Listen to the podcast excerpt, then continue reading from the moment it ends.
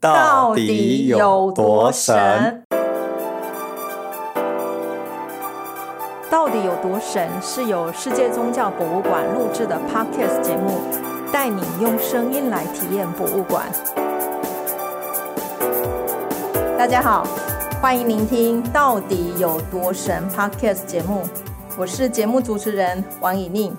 呃，三月份开始，一直我们的节目都在介绍各宗教有关守护这样的议题。好，不管是呃不同信仰的人去看待其他宗教的朝圣仪式，或者是某一个宗教它特别举行的一些特定的仪式，那这些内容呢，其实都可以带领我们去认识宗教跟我们生活的关系。那今天呢，我们就特别邀请到哦张超然老师。他是在辅仁大学好任教，然后他的授课领域呢，包括道教的概论、道教文化或科仪等等。今天邀请张老师，其实就是要带领大家认识一下道教，它本身是一个什么样的宗教，还有它跟我们生活之间的关系是什么。好，虽然它是呃我们属于我们中国的宗教，所以我相信很多人可能不是很熟悉，哈，所以希望今天的节目呢，可以带领大家初步的认识道教是什么。那首先呢，就欢迎一下今天的来宾，呃，张超然老师，老师好。嘿，怡丽你好啊，各位听众大家好。那首先呢，我们就我就呃带就是听众朋友们问一下好了哈，大家一定很很好奇哈，就说呃，因为一般我们说中国的宗教，那我家里是不是有拜拜？然后我平常庙里面，哎，我也会去收金啊，哈，我也会去呃去做一些哦，就是神明的仪式啊。那这样的话，我是不是就是道教徒呢？我是不是就是信仰道教？好，那我就想问老师一下，就说这样子就是属于道教吗？还是道教有其他的呃宗教方面的一些意义呢？啊，OK，我哦，我们其实啊，在学院里面啊，在教授的道教啊，它。大概分广义跟狭义的哈。如果我们说广泛的说的话，其实啊，刚才啊主持人所提到的这些啊，在民间都把它视作是道教。但是我们在学院里面，其实啊，比较把道教视作是一种有制度型的宗教。OK，那它是一个历史很悠久的一个宗教传统。所以，我们如果从长远的历史来看的话，道教其实它有。从古代到今天，有很多很多不同的道派。那譬如说东汉末年，我们大家都知道的天师道或者是太平道啊，一直到今天啊，譬如说在啊金元时期兴起的全真教等等，这些都是比较有名的啊历史上的一些道派。那这些道派呢，在道教历史发展的过程里面，有些时候会整合在一起。有些时候也会有一个新的道派又又突然出现，然后可能发展一段时间，它又会整合到道教里面去。所以道教其实啊是一个很长远历史的一个重要传统。然后在这个发展的过程里面，它遍布的范围很广，时间很长，所以它有很多很多发展的一些一一些情况。那这些不同时候的这些道教的道派，其实他们的。他们的形式、他们的内涵其实都很多样化。那如果我们简单的要为道教做一个啊定义的话，其实我会倾向于说，我们观察这些啊不同的道派，其实他们都信仰大道、信仰道，所以才才称为道教。那道的有时候道是以一种气的形式啊呈现，或有时候是以神格化的。道主的形式呈现，像三清道主这样子。那一般来说，道教徒会相信啊，道就是创造我们这个宇宙的最根源的东西，而宇宙的运行的法则也是按照道啊，所谓的顺道者生，逆道者亡的这样的一个啊规则。对，那过去从历史上或当代的修行者、奉道者啊，他们有时候会。透过修炼的方法，修炼自己身体中的啊精气神，然后来追求他们跟道的性质是等同一样的。那在道教内部叫与道合真，就他们透过修炼自己来追求跟道啊合为一。那有些呢，他们会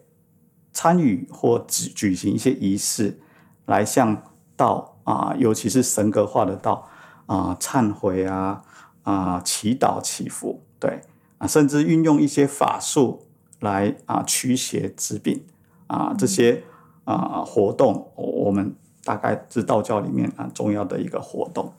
对。哦，老师，你刚才讲的时候啊，因为我自己其实可能对道教不是很熟悉，不过我发现很多名词是以前我读小小说的时候会出现的。内容哈，就比如说全真教派啊，或者是要做修行，对不对？哈？然后气的方式跟这个呃宇宙做连接，是。哦，所以早期的道教的话，好像它跟一个人的修炼，还有他怎么去认识这个世界，然后他怎么会去修养他自己自身是，这之间好像都有关系。是那跟我们现在只把它谈为是，好像去庙里面拜拜啊，或者是我们在某个特定的节日，好像举行了一些跟神明有关的仪式，似乎就是一个道教的这个观念上，好像有一点点距离，好，跟历史跟现在。对，没有错。其实一般一般的啊、民众，他们接触到了就是道教比较相对外围的部分，就是啊、崇崇拜神明啊或祭祀活动这样子。可是如果有些人他更深入一点点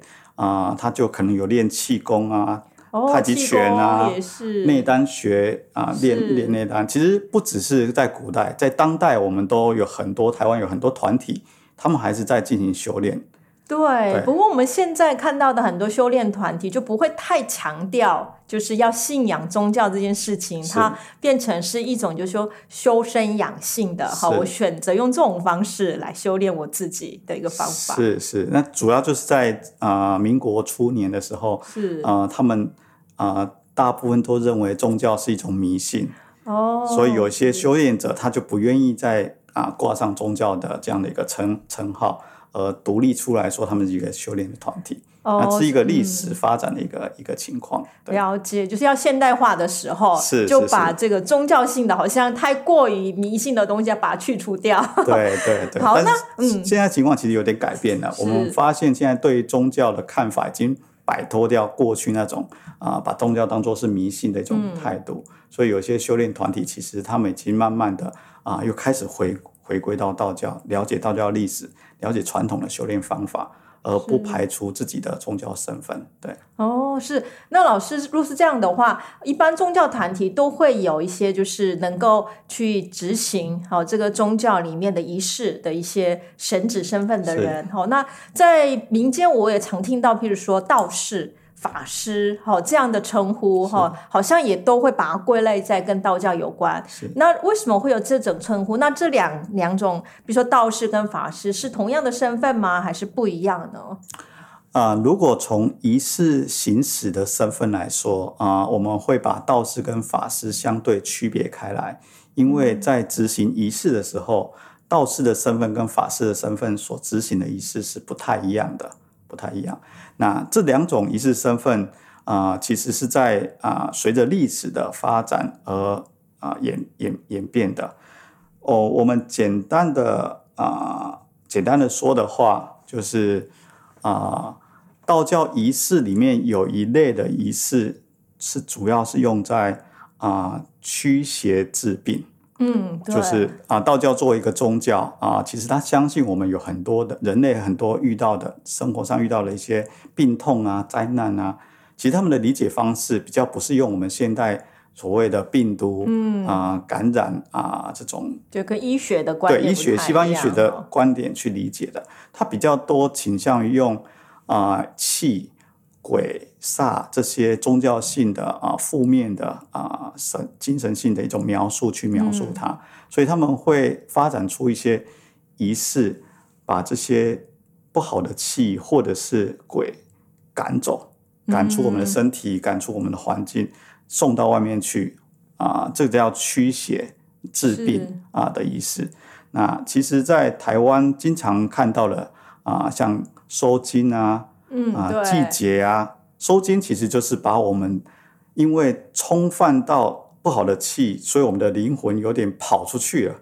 啊，把它重新叫回来安顿好啊，这种收金的意思。那季节其实就是把不好的煞气祭祀它，然后把它送走的一个仪式。就是要解开解开它这个对。哦，那呃补运啊哦、盖魂啊等等的，嗯。就是这些仪式，其实比较偏向于驱邪治病的法术的行使的人，就是法师。哦，跟法术有关。对，在台湾比较多听到的就是塞公、哦施工，对施工啊这样的一个仪式的身份。那相对于如果啊、主持人或听众今可以在坊间看到那种大型的道教仪式，就是你会看到整个装饰的很漂亮，然后道士穿的很华丽的衣服，嗯，啊、用一种很漂亮的音乐，然后啊、做的这个大型的仪式，我们把它称之为道教的科仪。那那些科仪是面对道教的一个最高的神灵啊去举行的一个仪式。那这种举行这些仪式的人，哦，他只有道士才能这么做，要有道士的身份才能做这个仪式的。所以我们会把道士跟法师这两种啊、仪式的身份或重要身份，把它区别开来。哦，所以一般人啦哈，如果我是为了要一些个人的某一种呃安身心哈，然后就是因为遇到了一些事情是哈，想要去解决的话，其实我们遇到的很多可能是法师，是是哦由他们来帮我们解决问题对对哈对。然后道士好像就是可能是庙里面的。好，就是他们可能要做一些跟神明相关仪式的时候，要请道士来。对，哦，所以就遇到的可能我们遇到的那个身份比较不一样。是是，哦，老师这样讲的话，就比较好区别了哦。对，那听到这里啊，其实我也一直呃会有一些好奇的地方，就是说，因为呃接下来可能农历三月的时候，其实台湾就会开始出现很大型的绕境的一些活动，就神明绕境。然后像这样的神明的绕境活动的话，好像每年每年那个人增加真的好多哦。然后我会听很多年轻人会参与这些活动，问他们说：“哎，你们为什么要参加绕境？”可是他也未必了解到底绕境的意义是什么，只发现说，哎，现在好像参与绕境这件事情是呃变成是一种潮流哈、哦。那如果是这样的话，呃，我是我是觉得说，哎，既然我们要参与，也知道一下到底绕境是什么样的一个宗教活动，OK，呃，其实我们在学术界里面比较把这种绕境啊、进香啊、划归在民间信仰的活动里面，而不把它视作是道教的仪式的一部分。哦对，那一开始我觉得我们要先区分，啊，进香跟绕境其实是两个不同的概念或者是活动啊、对民间信仰来说，其实大部分都是每一个地方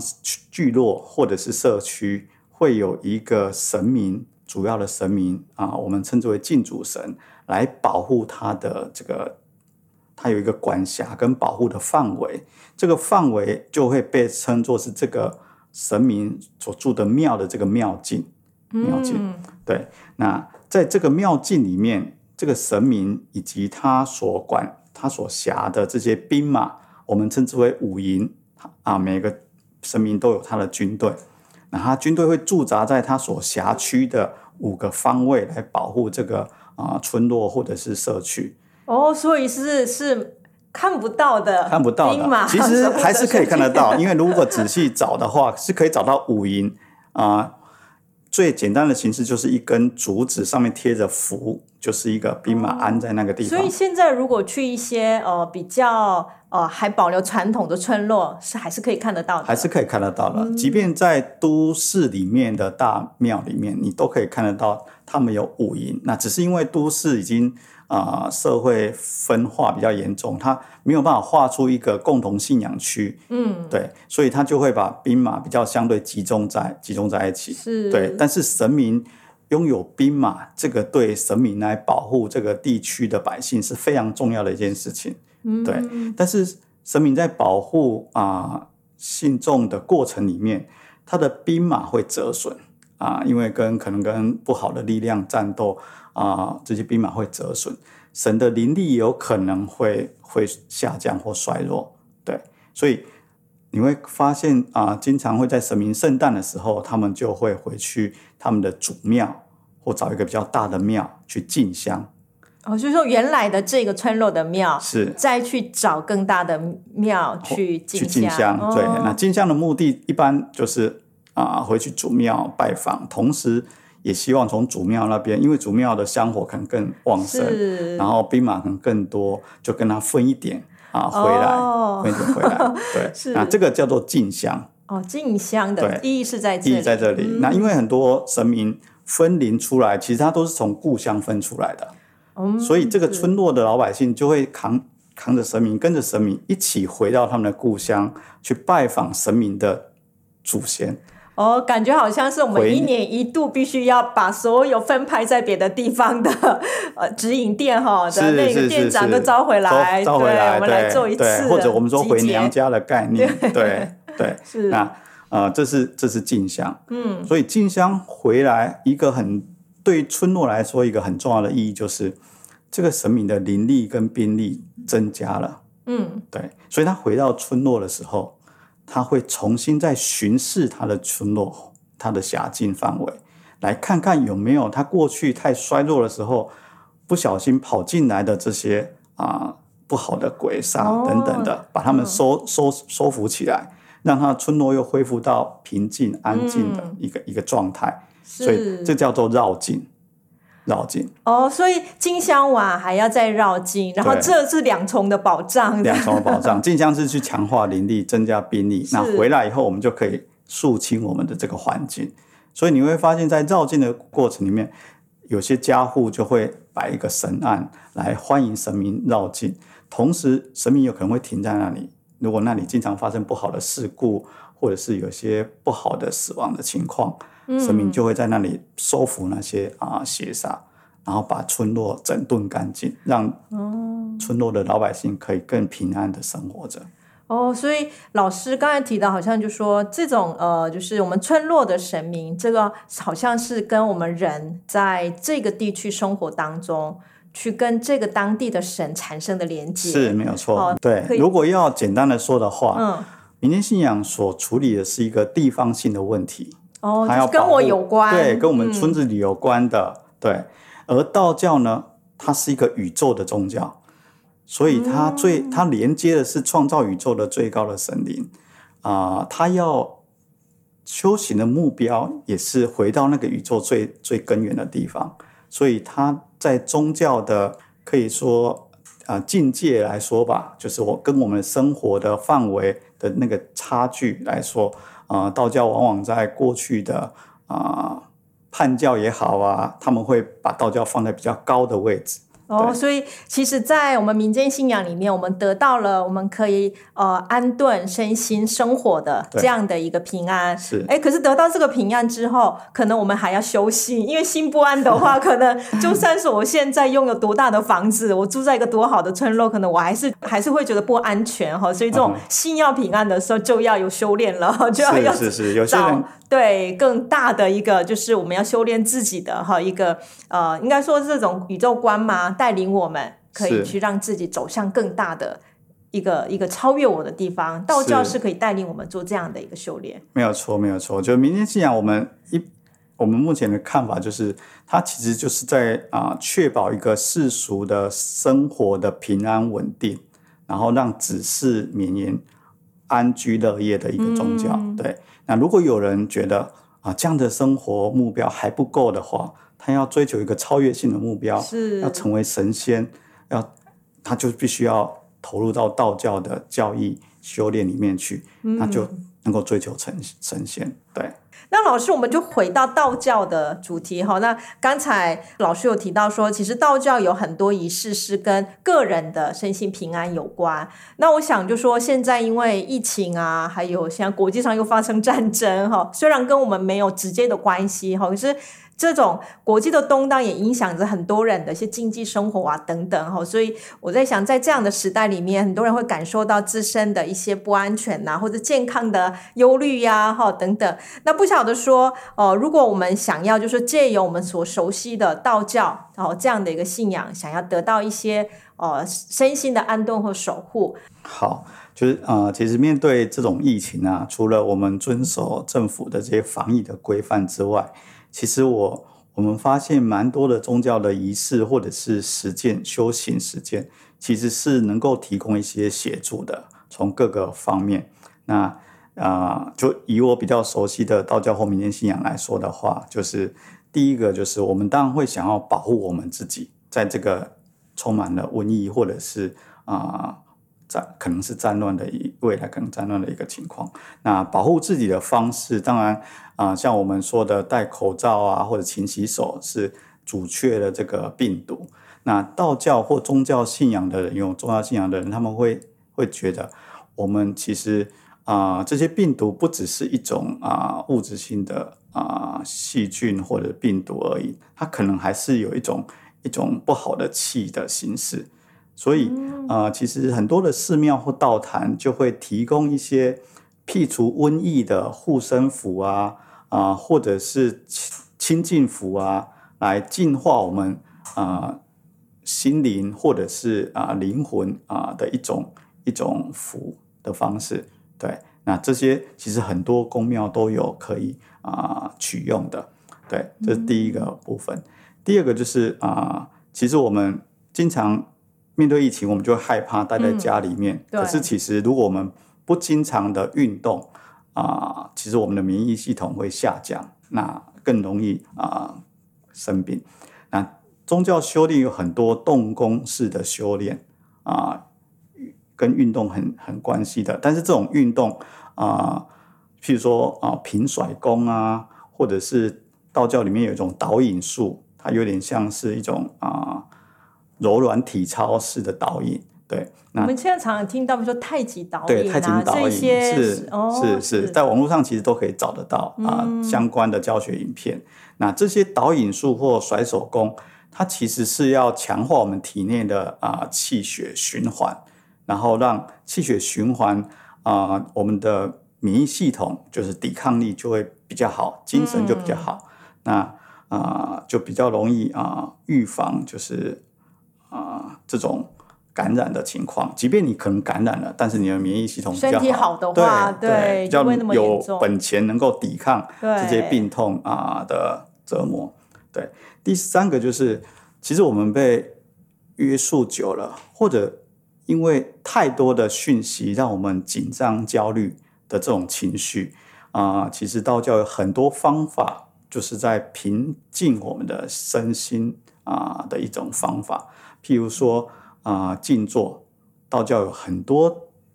修行静坐的一一些一些技术，很很简单，可以可以做的，就是让我们的身心安静下来，安静下来啊，或者是读诵一些啊、经文啊，譬如道教有一部经典很有名的叫《清净经》，它里面就在讲述我们怎么样把啊、心安静下来，安静下来。对，那透过诵经啊，也能够平啊，使我们的心神安定，然后保存我们的精气。否则，过度的焦虑、忧虑，其实会耗损我们很大的精精神能量的。对，那就很容易啊。一些什么自律神经失调啊，嗯或者是生理的反应、度疲劳过度疲劳啊，免疫力就下降了，那就很不好。对，那如果真的已经到了一种恐慌了，是啊、你当然也可以去找法师跟道士，他可以帮你啊、收金啊啊、做一些镇魂的这样的一个法术，让你能够安定下来，安定下来。哇，老师对。刚才是全方位的一些对处方哦，吼，就是不只是一个我们借有呃念经啊、打坐啊，我们做心灵的修炼之外，还有实际身体上哈，我们也可以，我们要同时要对进行哈，是。这样子才是相互得到平衡。好像道教的观念里面，我们以前就听到就说，哎，阴阳呀、协调啊要平衡，所以这样的一个呃，就是背后的观念，是不是就是在呃道教在运行我们人的身体呀、或者是在这个宇宙的时候，是一个很重要的他们的基本的一个观念。是是是，嗯，我我最近还发现一个现象，是就是后疫情时代，其实整个通膨压力、经济变得不好，包括现在战争又又更恶化，嗯，所以呃，道教法术里面有一个补财库的法会，补现在财库，对非常流行，非常流行。所以显然的，现在其实大家的经济压力越来越大，虽然也许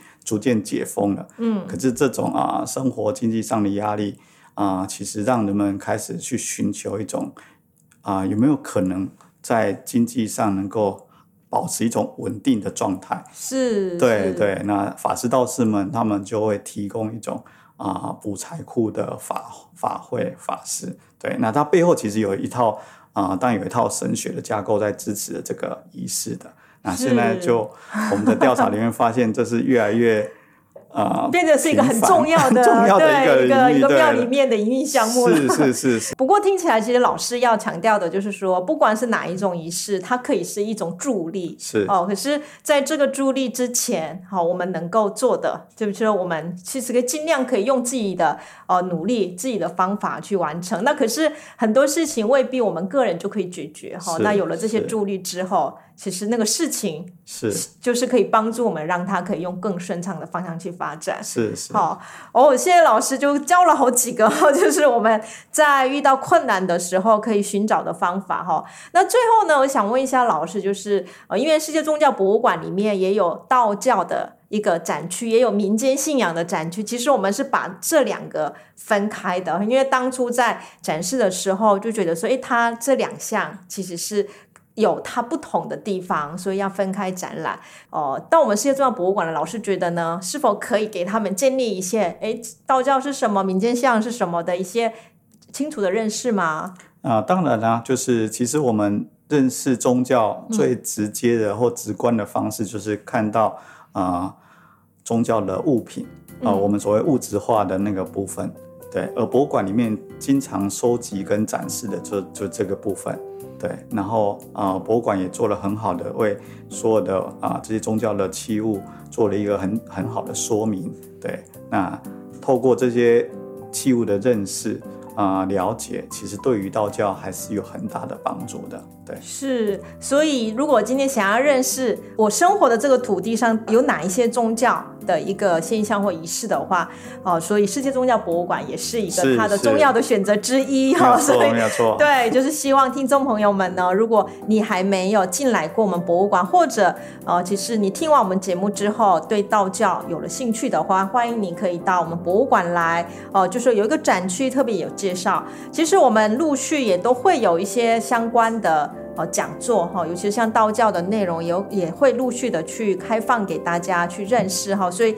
请大家多注意一下世界宗教博物馆的网站，我们会有一些定期的活动的发布哦，你们可以来参加。好，那今天呢，非常谢谢呃张超然老师哈、用很浅显易懂的方式哈，呃，让我们认识了一下，就说哎，道教到底是什么样的宗教哈？当然，今天的内容只能说是一个初步的一个了解哈。那我相信道教里面还有很多深奥的道理，或者是宗教的仪式，是需要花更多的时间，我们可以去了解的。而且听起来发现，就说，哎，其实认识道教好像不是在认识一个宗教，有可能他是在认识哦我们自身的文化哦，因为这些东西其实已经早就融合在我们文化里面，在我们的语言里面。是 是是，对，那所以之后我希望还有机会呢，邀请张老师呢可以到我们节目里面来，可以再做第二步、第三步的更深入的一个讨论跟了解。好的，谢谢，谢谢老师，那谢谢大家，我们就下一次再见喽，拜拜。拜拜。